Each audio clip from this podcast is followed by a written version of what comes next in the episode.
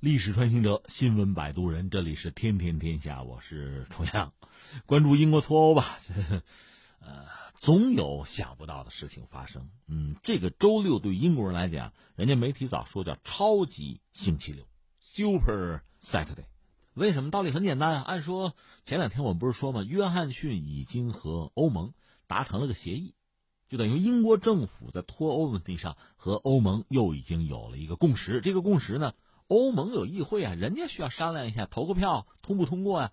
我们认为问题不大，最大的问题是在英国这边。所以前两天呢，我看我们国内媒体铺天盖地，哎呀，达成协议了，别逗了。当年特蕾莎梅也达成协议，然后又怎样啊？还是他下台了嘛？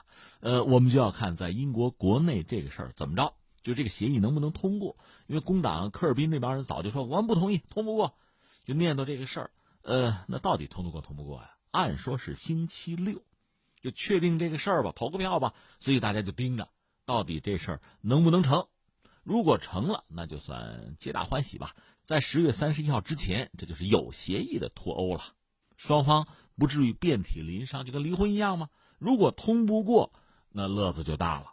前两天我们节目不是聊过，一旦通不过哈，这么几个事儿就得做。一个是约翰逊呢，你是首相啊，得由你写信，就找欧盟啊。要求，你再推迟一下吧，推迟到什么时候啊？怎么就明年了？一月三十一号吧，仨月吧。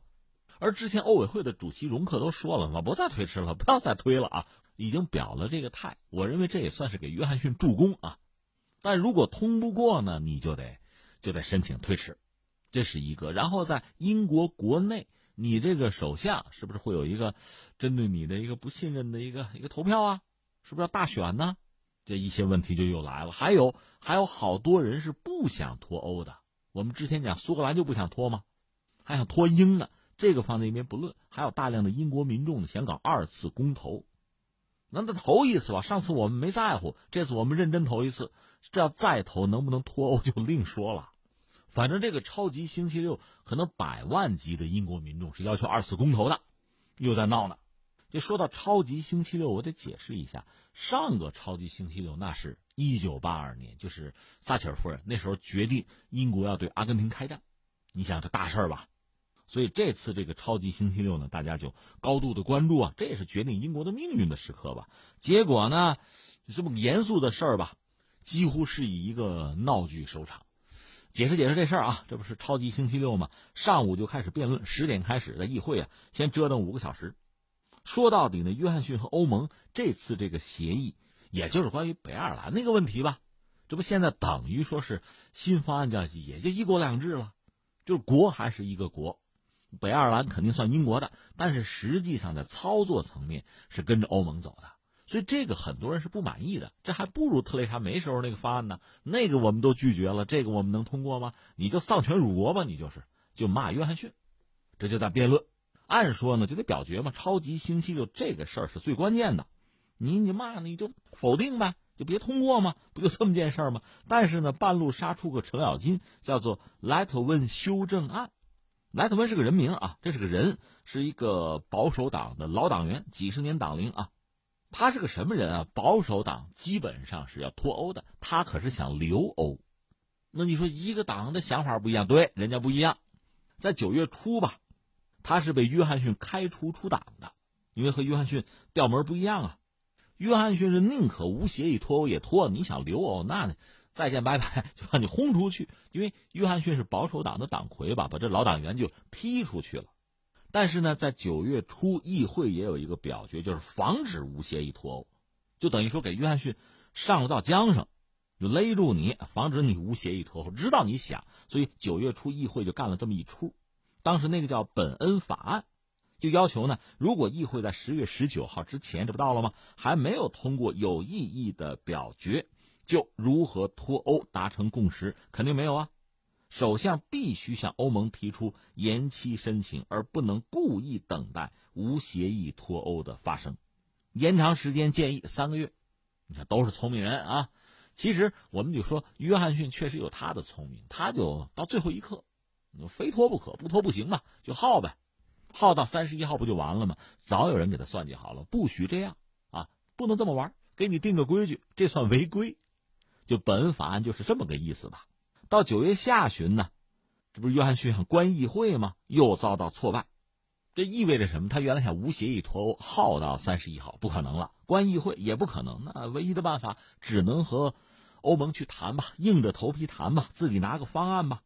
所以现在人们看的比较清楚，就是约翰逊本人啊是想无协议脱欧，谈也不是真谈，反正耗到三十一号了事儿。也正因为如此呢，议会给他上了各种各样的缰绳，勒住他，防止意外。那这个莱特温呢，不是被他给踢出保守党了吗？这不说啊，他现在不算保守党的党员，但人家是议员啊，政治人物啊，所以他也提了一个叫莱特温修正案，就说什么呢？约翰逊，你和欧盟是谈的对吧？你们达成协议草案是吧？就在达成草案那天，大家都在猜哈。在推测，我们也跟着起哄吗？就是这个下院会不会通过？在这个当口，人家莱特温干了件事儿，搞了个修正案，放到议长的办公桌上，干嘛吧？就说在英国政府未完成脱欧协议的相关立法之前，议会不能通过约翰逊提出的新脱欧协议。绝，这叫玩政治啊！你说我做成一件事不容易，我让你做不成一件事，这我会。那莱特温什么意思吧？他估计到有这么一种可能啊，就是如果约翰逊这个协议在十九号在议会获得通过，那个叫本法案，那不就失效了吗？但是在那之后的立法阶段，无协议脱欧的这帮人还可以反悔啊，不对协议开绿灯啊。如果这样的话，最后到了十月三十一号，还是无协议脱欧啊，那不就自动实现了吗？我知道你小子可能这么干，我再给你加一道这个缰绳啊。这个莱特温修正案呢，就把这事儿拍在这儿。当然说他说了也不算，这事儿议会得表决嘛。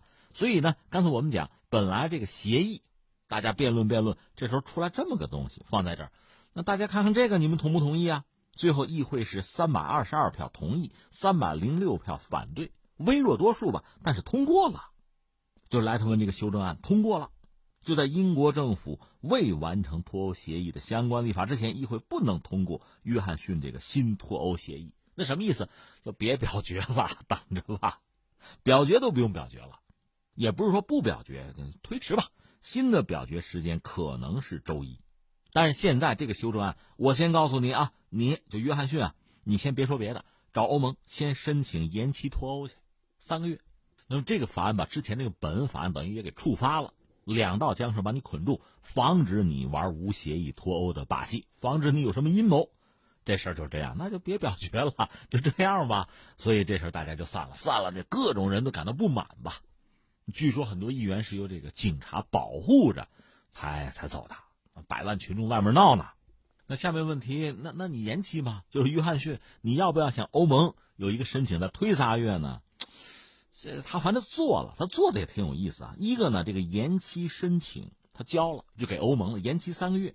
但是呢，他本人没有在这个官方申请信上签字，然后他又附了一个亲笔信，他自己私人的这个亲笔信呢，是是不同意这个事儿，不同意延期的，就把这球踹给欧盟，你们看着办吧。那你欧盟，你说欧盟 我怎么办呢？对吧？我是接到信了啊，那我以谁的为准呢？欧盟也得表个态吧，或者说得商量一下吧。现在就僵在这儿了。这是我们说这出闹剧是到这儿。至于英国人现在真是一头雾水懵啊，因为整个撕裂了。有的是不喜欢拖的，不想拖的。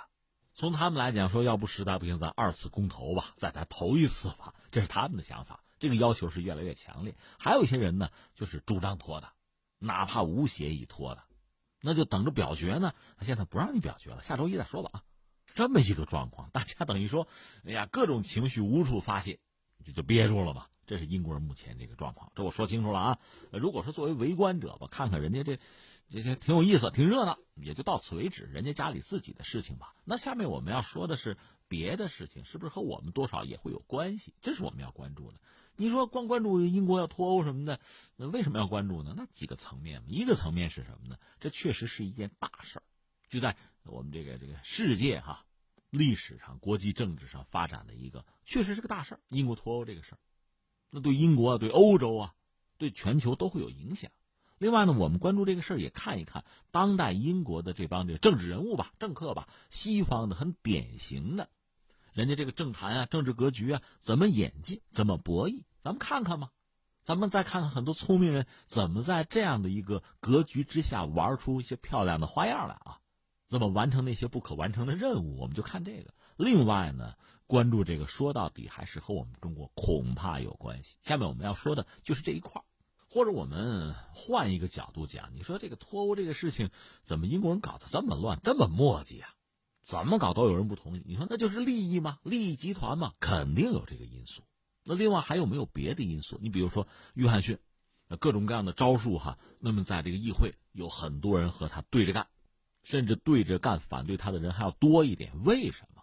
你说都是小集团利益吗？有考虑英国利益的吗？恐怕也应该有，这也应该是一个必须要考虑的因素啊。那很多人在怕什么？担心什么？为什么要反对约翰逊？明说吧。呃，我们只能说有一种可能，有一派势力会认为约翰逊是什么呢？是美国的代言人。这就说到谁呢？说到特朗普了。我们知道特朗普或者说美国吧，对欧盟一直是心怀这种抵触啊、警惕啊、不满啊，欲除之而后快啊。不要说特朗普之前又怎么样，我们就说一九九九年南联盟之战，我们昨天讲了，正好一月一号欧元诞生，三月二十四号，北约开始空袭南联盟。这打仗嘛，这仗实际上是在欧洲打的。一打仗，那你想，这钱就跑了，欧洲经济就出问题了嘛。实际上是欧洲在打仗嘛。到这个时候，欧盟国家很多人开始明白过来，比如法国呀、德国明白过来，美国是打欧元啊，至少这是其中的一个考量啊。欧元疲软嘛，大量的资本热钱就就跑了。当时中国的大使馆也遭到轰炸嘛，那钱跑哪？跑到美国去了？美国安全吗？就出现这么一个状况。美国人是有算计的，这欧洲人也不傻，还看不出来吗？那为什么？很简单，美元一度是有世界级的霸权的，全球范围内一个结算货币，一个特殊的，不同于其他任何一种货币的货币。美国因为它有美元嘛，它印美元嘛，它享有超级的利益在里边，他当然不愿意和别人分享，其次更怕被别人取代。而欧元诞生之后，一个非常庞大的经济体啊。我们现在一说欧盟二十七国或者二十八国，非常大的一个经济体啊，那以这个经济体作为后盾，欧元本身那还是颇有竞争力的，那是美元很重要的竞争对手，甚至是掘墓人啊，当然要打呀，在摇篮里就把你干死，就这么回事嘛。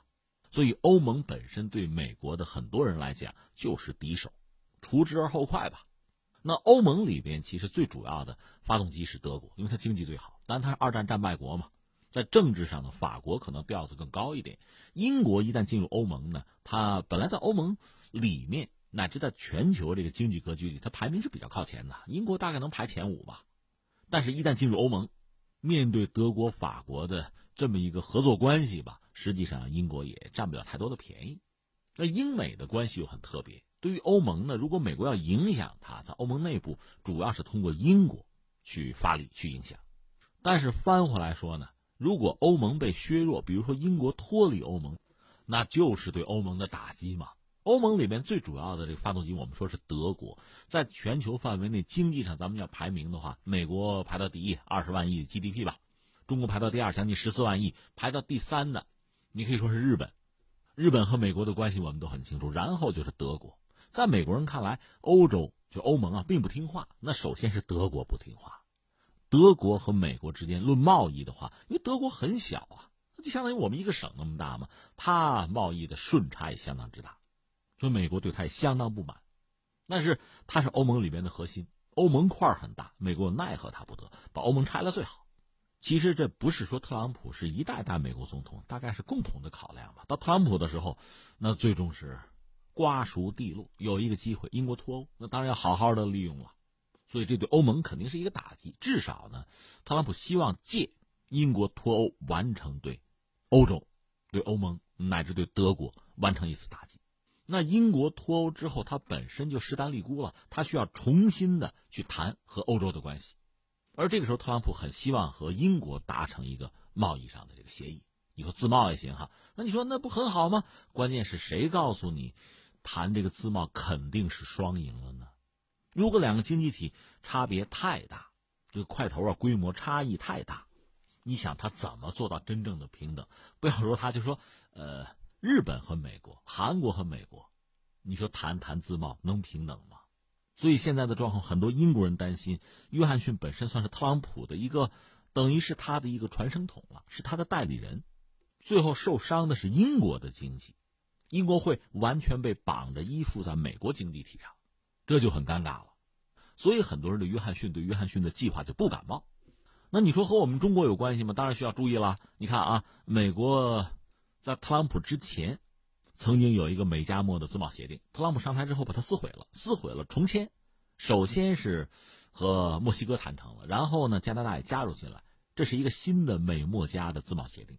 这个自贸协定和我们有关系吗？应该说有关系，因为里边说好了一件事儿。你看，美国包括美国拉着很多西方国家，就主流的西方列强是不承认中国的市场经济地位，对吧？然后呢，在这个美墨加自贸协定里有这么一条，大意就是说。咱三家啊，别管谁，要是和那个非市场经济地位的国家，你要谈要搞自贸的话，你得先知会我们，我们得先知道。那意思我们要不同意，那这事就干不成，我就跟你搅和了。你要非跟他谈，咱们就解除，有这个约定在里。那你可以想象，如果美国和英国谈的话，要不要把这条加进去啊？所以你怎么能说和中国没有关系呢？我们盯着这个事情，应该说非常重要，也非常必要。那最后的结局怎么样呢？我还是说一个硬币是两个面嘛，两面看。从约翰逊这个角度讲，他还是应该保证英国的持续的稳定和繁荣吧，保证发展吧。但如果他真这么考量的话，他就没可能做特朗普的代言人啊、代理人啊，买办了就不能做了，就不是白手套了。那他到底是不是？他怎么看待这里边的利益关系？他把什么排到前面，什么排到后面？这个其实我们不得而知，我们只能说，咱们走着瞧啊。